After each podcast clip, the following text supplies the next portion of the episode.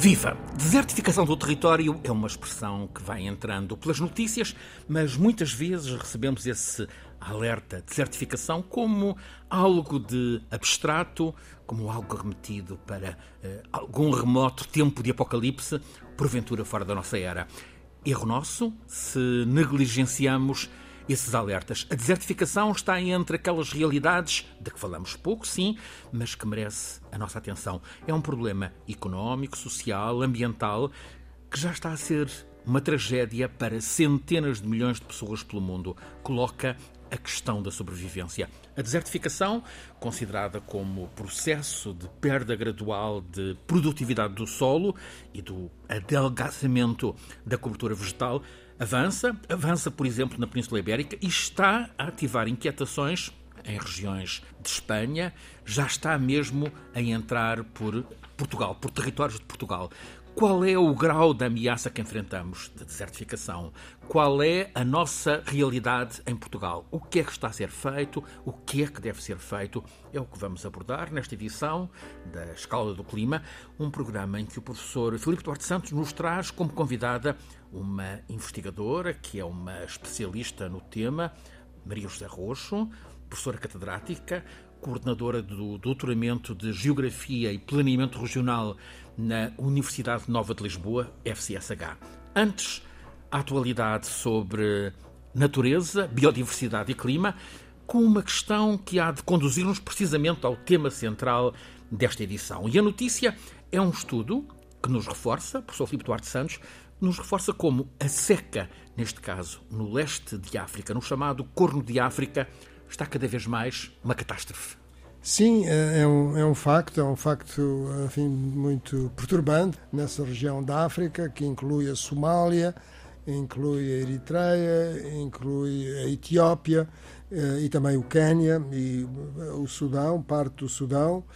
Eh, e eh, nessa região, as chuvas, as chuvas anuais, têm falhado nos últimos cinco anos, consecutivamente. Portanto, todos cinco anos de seca cinco anos, de, enfim, com chuvas muito abaixo do normal, cerca de 30% a 40%, eh, apenas 30% ou 40% do que costuma chover, eh, portanto, um déficit de 60% a 70%.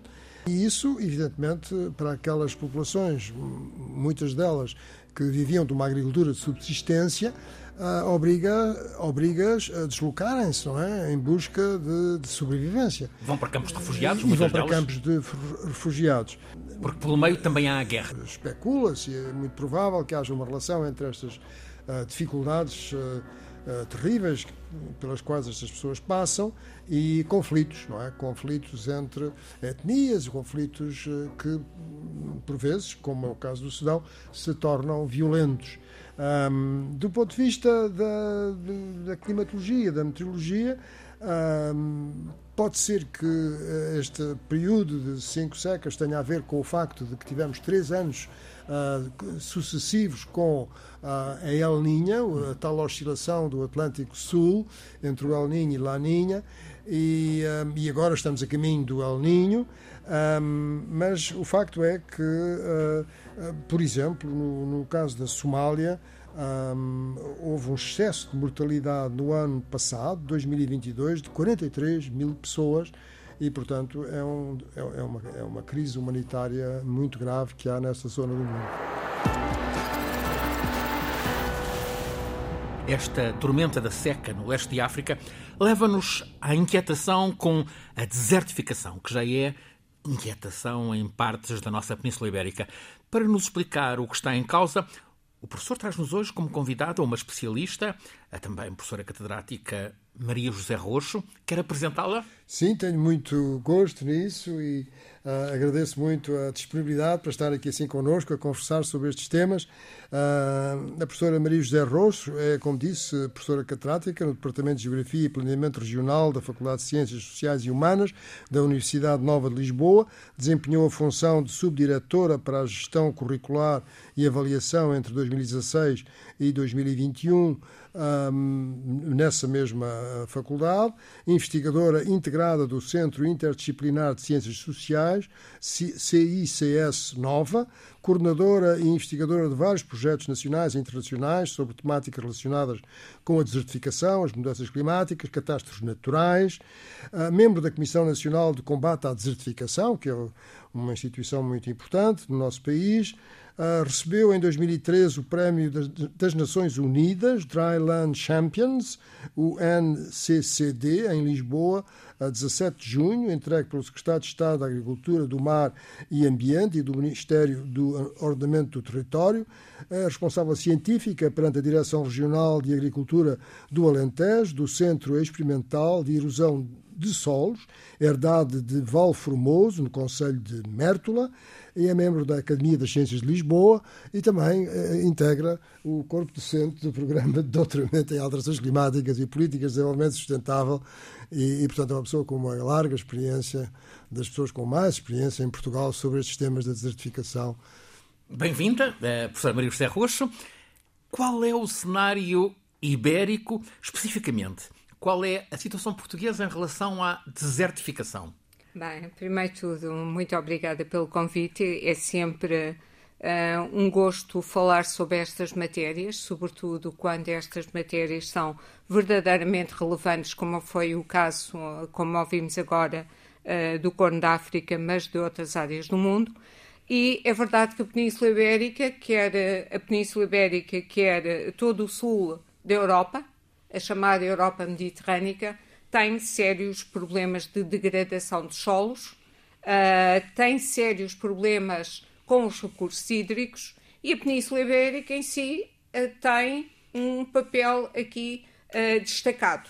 É a região mais exposta. É a região mais exposta por uma razão simples, é que porque Uh, não só por uma questão climática, porque tem aqui uma influência importante do Mediterrâneo, mas também porque a Península Ibérica tem dois países, um deles apostou seriamente num modelo de desenvolvimento de uma agricultura intensiva, sobretudo no sul do país, uh, Espanha fez isso, e a desertificação é isso, é a degradação de recursos naturais. E agora que Espanha está em grande sobressalto, a zona que vai de Valência até, até ao Guadiana, no fim de contas? Isso mesmo porque é uma questão de água e recursos. E quando eu estava a ouvir falar do Corno da África, lembrei-me que, no fundo, estas situações de conflitos armados uh, que levam à, à pobreza têm muito na base a disputa pela terra e pela água. São dois elementos cruciais. E então, aqui, no que diz respeito à Península Ibérica, nós também vamos começar a ver este uh, pesar em termos de o que é que um tem, o que é que Portugal tem, o que é que Espanha tem em termos de recursos naturais, porque eh, estão a ser utilizados de uma, de uma forma intensiva, no caso espanhol, nós também, já vamos falar nisso, mas Espanha, no sul de Espanha, a situação de degradação dos ecossistemas, degradação das terras é muito superior àquilo que é em Portugal, pelo modo como esse território foi utilizado. No caso espanhol, aliás, com grande tensão política neste momento entre o governo da Andaluzia, o governo da comunidade, que é um governo ah, à direita, um governo encabeçado pelo PP, e o governo central, que está alinhado com as posições da Comissão Europeia, e há grande tensão precisamente sobre como lidar com a questão da falta de água na, na Andaluzia. O, o, o problema da, da, da Andaluzia, o problema do sul de Espanha, está a contaminar também regiões de Portugal? O, o problema da Andaluzia, do ponto de vista climático, sim, porque aquilo que nós estamos a, a assistir na Península Ibérica é um aumento da aridez em função destas mudanças de clima muito, muito lógicas e muito visíveis. Eu acho que toda a gente tem noção que as coisas não estão como eram no passado. Uh, as ondas de calor, as secas, uh, as chuvadas intensas e, portanto, em termos de clima, nós temos esta semelhança e uh, aquilo que está a acontecer em Espanha está a acontecer também no sul uh, de Portugal, que está a expandir-se. A aridez está a expandir-se para norte e no interior do país. Agora, em termos de contaminação, eu acho que sim, do ponto de vista do uso e ocupação do território. Uhum. E aí, uso e ocupação. Uhum. Aí é que nos ligamos à, à Espanha. porque aquilo que o sul do país assistiu, e sobretudo o Baixo Alentejo, foi um, uma invasão de culturas intensivas de regadio, baseadas na existência de solos e possibilidade de ter produções como a produção do azeite ou da amendoeira ou do pessegueiro, que já não era possível na Espanha porque as cotas dos espanhóis já tinham terminado. Portanto, expandiram-se para, expandiram uhum. para Portugal e nós a região de Mértola, a região de Mértola, mas sobretudo os nossos melhores solos, que são os barros Beja, toda a área uh, que tem verdadeiramente uma importância e que teria uma importância em termos de segurança alimentar e que agora nós temos com culturas intensivas uh, de regadio em função do Alquiva, mas não só. Porque muitas Sempre vezes... que o Alqueva não chega, uh, não, não chega, chega, lá abaixo. Não, não chega a Mértola. mas a verdade é que muitas das outras áreas do Baixo Alentejo têm barragens próprias. Uhum. E todo o sistema de barragens que nós temos possibilidade pequenas de visitar, barragens. pequenas barragens, são utilizadas para esta agricultura intensiva de regadio, que pode ter lugar. E isso é uma coisa importante. Uhum. Agora, eu não posso ter um território que de repente está completamente ocupado por uma nova monocultura ou novas monoculturas que têm um gasto, um consumo brutal Como é que se água. resolve isto, professor Maria José? Como é que, como é que travamos, como é que, como é que se salva o território, no fim de contas? O território salva-se a partir do momento em que haja uma consciência concreta do território que se tem. E esse é um ponto crucial.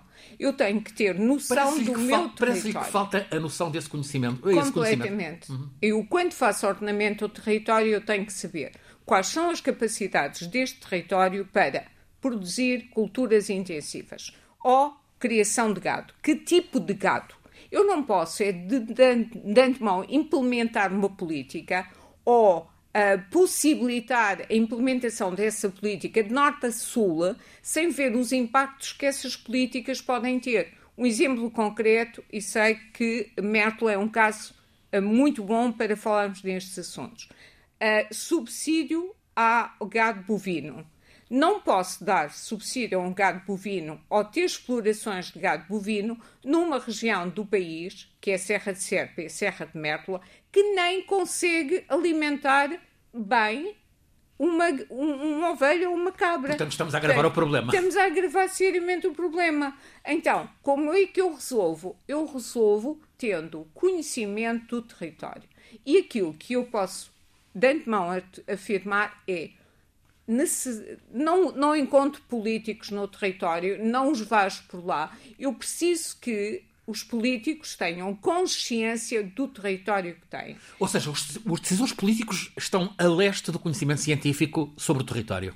A leste do conhecimento científico quando esse conhecimento científico não lhes dá, dá jeito. jeito. E segundo, estão a leste do conhecimento da realidade. Eu, eu tenho um exemplo concreto que é falar a solução para o Baixo Alentejo interior, área de Mértola, Alcotim, uh, mini barragens, pequenas barragens. Mini barragens, algumas das quais uh, secaram, estão a secar. Ora bem, isso mesmo, é assim, completamente de acordo. Mas antes de pensarmos nisso, venham comigo para o campo, que eu vou mostrar aquilo a que os senhores chamam de pequenas barragens. E então vamos ver que essa solução não foi de maneira nenhuma boa.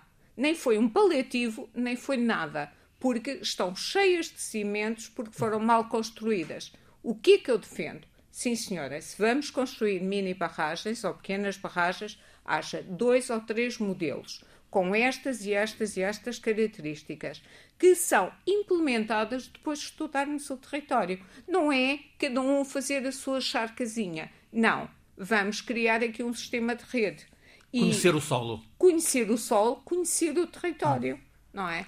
Poderá haver quem já perguntar, mas o Guadiana está ali ao lado. O Guadiana não é uma ajuda. Não resolve. O Guadiana está ali ao lado, mas o Guadiana em Mértola já tem água salobra. Pois. E não só. O Guadiana tem alto nível de contaminação. E o Guadiana só tem a água que deixarem tirar, deixarem sair do, do Alqueva, do Alqueva claro. não é? Portanto, eu costumo dizer que neste momento o Guadiana é um rio estático, porque uhum. eu não vejo mexer, não é? Mesmo quando chove muito, eu não vejo. Está lá uma marquinha numa pedra que eu estou ali sempre Sim. a ver um bocadinho para Sim. cima, um bocadinho para baixo, mas não andamos. Em Alcotim, no Porto é? Alcotim, na, naquela doca. É isso mesmo. Sim. Portanto, aquilo que falta a este país é pensar o território. Eu estou cansada de dizer isto porque é uma visão de uma geógrafa de campo e eu faço questão de marcar isso. Porque quando eu digo isto não me parece correto, é porque eu estive no campo e vi.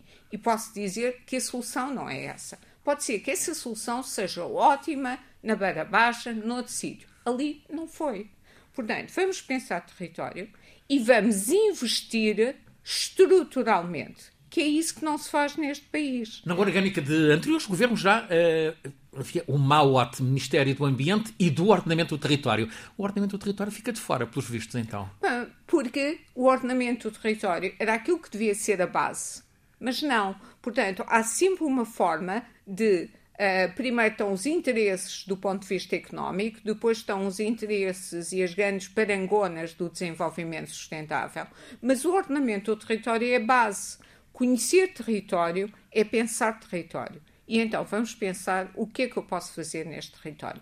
Que coesão, que é uma palavra que até temos um Ministério, não é? Sim, coesão é, é, Que coesão é que pode haver se não se, não se faz entre, ligar. Se não, faz, não se faz a coesão. Não, não se faz a ligação entre, entre as áreas, não é? E, portanto, é isso que tem causado os problemas que nós temos atualmente. Professor Filipe Duarte Santos, como é que se trata isto? Há aqui uma coisa que, que, que, que, disse a Maria José que eu acho que é, que é fundamental: é, é que um, os responsáveis eh, pela governação uh, têm toda a vantagem em ir aos locais, quer dizer, uh, sair dos seus gabinetes aqui em Lisboa e, e visitar. Uh, mas não é visitar só para inaugurar isto ou aquilo, ou uma coisa muito rápida, enfim, com tudo marcado. É, é, é visitar mesmo, conhecer, não é? Uhum. Quer dizer, conhecer quais são os problemas, ehm, porque eh, acompanhados de, de, de, pessoas que sejam especialistas, mas para eles sentirem o que se está a passar, não é? Quer dizer, observarem pelos seus próprios olhos, não é? E terem contacto com, com a realidade. Professora Maria José, o conhecimento científico é apoiado. Eu sei que está envolvida num, num centro de, de investigação na herdade do Val Formoso, junto, junto a Mértola há apoio para essa investigação, para esse para o conhecimento dos solos que ali é desenvolvido, conhecimento da realidade que ali é desenvolvido? Esta, esta história do Centro de Estudos de Erosão de Solos uh, em Valvermont, de erosão de, sim, de solos, é assim Centro Experimental de, de, Estudos de Erosão o que é que de Solos. Estuda-se uh, o... aquilo que nós, uh, é, mas a história é muito é muito interessante e eu vou eu vou contar muito rapidamente. Porque é um centro de erosão que é instalado numa herdade do Estado Portanto, a herdade de Valformoso é uma herdade do Estado, é uma herdade experimental do Estado, faz parte do Centro de Experimentação de Baixo Alentejo.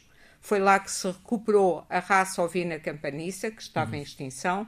Mas, ovelhas pequeninas. Ovelhas pequeninas, adaptadas Boca ao território. Uhum.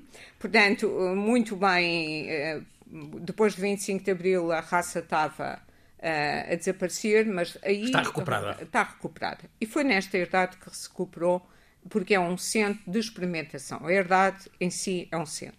O centro de erosão começa a funcionar em 1961. Em 61? Em 61. Ainda no anterior regime. Isso mesmo. E é instalado por um, um engenheiro, uh, que era um engenheiro Ernesto Araújo, que vai aos Estados Unidos, que traz um modelo para estudo da erosão de solos dos americanos. Trouxe conhecimento. Para trouxe o conhecimento, tudo. Desenha tudo, instala tudo e o centro continua a funcionar desde 1961 até agora, com diferentes etapas. Mas o que é que estudamos no centro de erosão? Porquê que se instalou um centro de erosão em 1961? Porque nessa altura o governo teve noção que havia problemas sérios de erosão de solos em função da campanha cerealífera e em função do cultivo da vinha. Por isso, houve a instalação de outro centro no norte uh, e o único que sobreviveu, porque o engenheiro vivia, foi este centro no Alentejo. O que é que acontece? Neste centro temos parcelas de erosão, onde se fez diferentes culturas, diferentes técnicas de tratar o solo e onde uh, vamos recolhendo informação sobre a quantidade de chuva, a quantidade da água que escorre em cada superfície dessas parcelas, que correspondem a 1,60 avos do hectare. Portanto, eu posso pequenas depois, parcelas, claro. pequenas parcelas, recolho os sedimentos e recolho a água. Quer dizer que eu posso dizer, com 40 milímetros de chuva, eu apanhei ou tive nos tanques 40 quilos de sedimentos, 200 litros de água.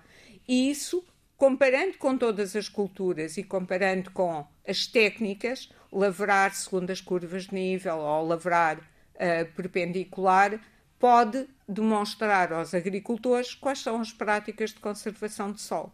Portanto, isto foi o que aconteceu desde 1961. Esses ensinamentos estão a ser seguidos?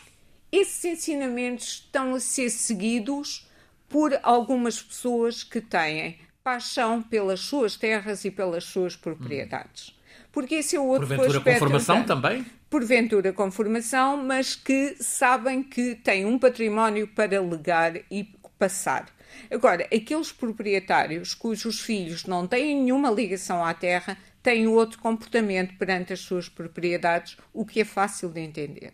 Agora, o centro de erosão tem outra particularidade muito importante para nós, por isso é que costumamos levar os nossos alunos de, do programa de alteração eh, climática, de alterações climáticas, é verem, uh, no fundo, no território, quais são os impactos destas mudanças que têm vindo. Porque eu tenho dados climáticos desde 1931 até hoje, o que me permite uh, ver as tendências, ver verdadeiramente quais são os impactos que têm tido nas culturas. E há tendências constantes? Aumento de desertificação, baixa pluviosidade, mais canícula? Completamente. É. Tenho, a tendência clara é tendência de diminuição dos totais anuais de precipitação. Então, nos últimos anos tem sido claro, nos últimos cinco anos é um, uma diminuição em 20, 25%, o que é muito, porque tem, é uma área agrícola, e uh, na temperatura, temperaturas muito mais elevadas do que era de esperar, e não só. Aquilo que temos verificado é diminuição no número de dias consecutivos de chuva. Então temos, em vez de uma semana a chover, chove dois dias seguidos, depois das, e as chuvas são de grande intensidade. E ao serem de grande intensidade, são menos aproveitáveis. Dão enormes teores de erosão de solo e todo esse material que escorre nas Vai para a Guadiana, por exemplo? Vai para o Guadiana ou vai para as mini barragens que tanto se faz apologia se não forem bem construídas, não, não forem bem pensadas. Que tipo de culturas é, é preciso mudar as culturas, neste caso no Baixo Alentejo, no Alentejo Interior? É preciso mudar as culturas no Baixo Alentejo Interior. Agora, temos vários baixos alentejos interiores. Uhum. E essa é, é, a outra parte. Eu tenho um baixo alentejo interior rico, de bons solos, uh, onde está toda a área de, do Alqueva uhum. e toda a área de regadio. A área de Beja também é uma área, a área rica. de Beja. Mas Mértola já não é. Já não está é. a 30 km. É isso, mas eu tenho solos de boa qualidade porque tenho rochas eruptivas e tenho solos de má qualidade porque estão rochas metamórficas, xistos, que nunca me deram bons solos. Portanto, nós não somos um país com grande aptidão agrícola. E o mais triste desta situação é que, mesmo os bons solos que estão debaixo da área de Lisboa, dos, dos basaltos, das, das áreas baixas como a Depressão de Loures, ou como a, eh, a Bacia do Tejo e do Sado, ou outras áreas do, do final dos grandes cursos de água, não é? Que são as áreas mais planas e com melhores solos, é aquelas que têm tido maior pressão urbana e a nossa reserva agrícola nacional, que é, no fundo, digamos, a nossa segurança, tem diminuindo drasticamente. E isso é contribuir para a insegurança alimentar. Agora, é óbvio que eu posso fazer, e eu disse há pouco, e vou, vou continuar a dizer, tudo tem espaço no território. Eu posso fazer culturas irrigadas e posso ter espaço para elas. Agora, eu tenho que saber fazê-las e depois tenho que saber gerir um recurso fundamental que é a água. E não só saber ter conta, em conta os pesticidas, os contaminantes que vou pôr no solo e que depois vão para as águas freáticas. Professor, estamos perante uma realidade que sobressalta. Sim, eu penso que esta, enfim, a importância que deve ser dada ao ordenamento do território é, é, é muito clara e há de facto no, no Alentejo, como como foi dito, uh, contraste muito grande, não é, entre aquela região que é abrangida pelo sistema de irrigação do Alqueva e as outras regiões, as regiões que estão a sul ou que estão mais a, a sul-oeste, que é o caso de Merto, é? que é o caso de, enfim, de Odmira e outras regiões. Eh, que, que, estão numa Od, situação... Odmira também está exposta, a, apesar de ter ali perto a barragem de Santa Clara... Mas, mas a barragem de Santa Clara está numa situação muito Crítica, difícil. pois, com, com baixíssimos níveis de água.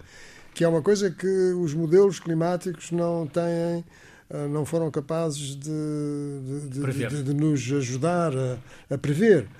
Que o facto de que toda aquela região do sueste de Portugal, sul-oeste de Portugal, ou seja, a bacia hidrográfica do Sado em particular, mas sobretudo do Mira, Mira. mas uhum. depois uhum. do Barlavento, do, do Algarve. de eh, Alto Jesus, é, é, é uma zona, Mira, Vila do Bispo. Vila do Bispo, exatamente, Sagres, toda essa zona que é, que é lindíssima, não é? que tem tido realmente uma precipitação muito inferior a outras zonas, como até o, o Sotavento Algarvio e como uh, outras regiões do país, não é? E, portanto, uh, toda essa, essa zona está com uma escassez de água que é, que é preocupante. Filipe Duarte Santos, professor catedrático na Faculdade de Ciências da Universidade de Lisboa, conduz-nos todas as semanas neste programa A Escala do Clima. É uma parceria entre a Escola Superior de Comunicação Social e a Antena 1 da Rádio Pública, RTP. O programa está em rádio, na Antena 1, todas as quartas-feiras, a seguir às notícias das 11 da noite, depois em podcast, na RTP Play, nas diferentes eh, plataformas. Este é um programa feito por Alice Vilaça, Nuno Portugal, Paulo Cavaco, por mim, Francisco Sena Santos, sempre pelo professor Filipe Duarte Santos, que é o nosso condutor científico, e hoje como convidada, Maria José Roxo, professora catedrática, coordenadora do Doutoramento de Geografia e Planeamento Regional na Universidade Nova de Lisboa.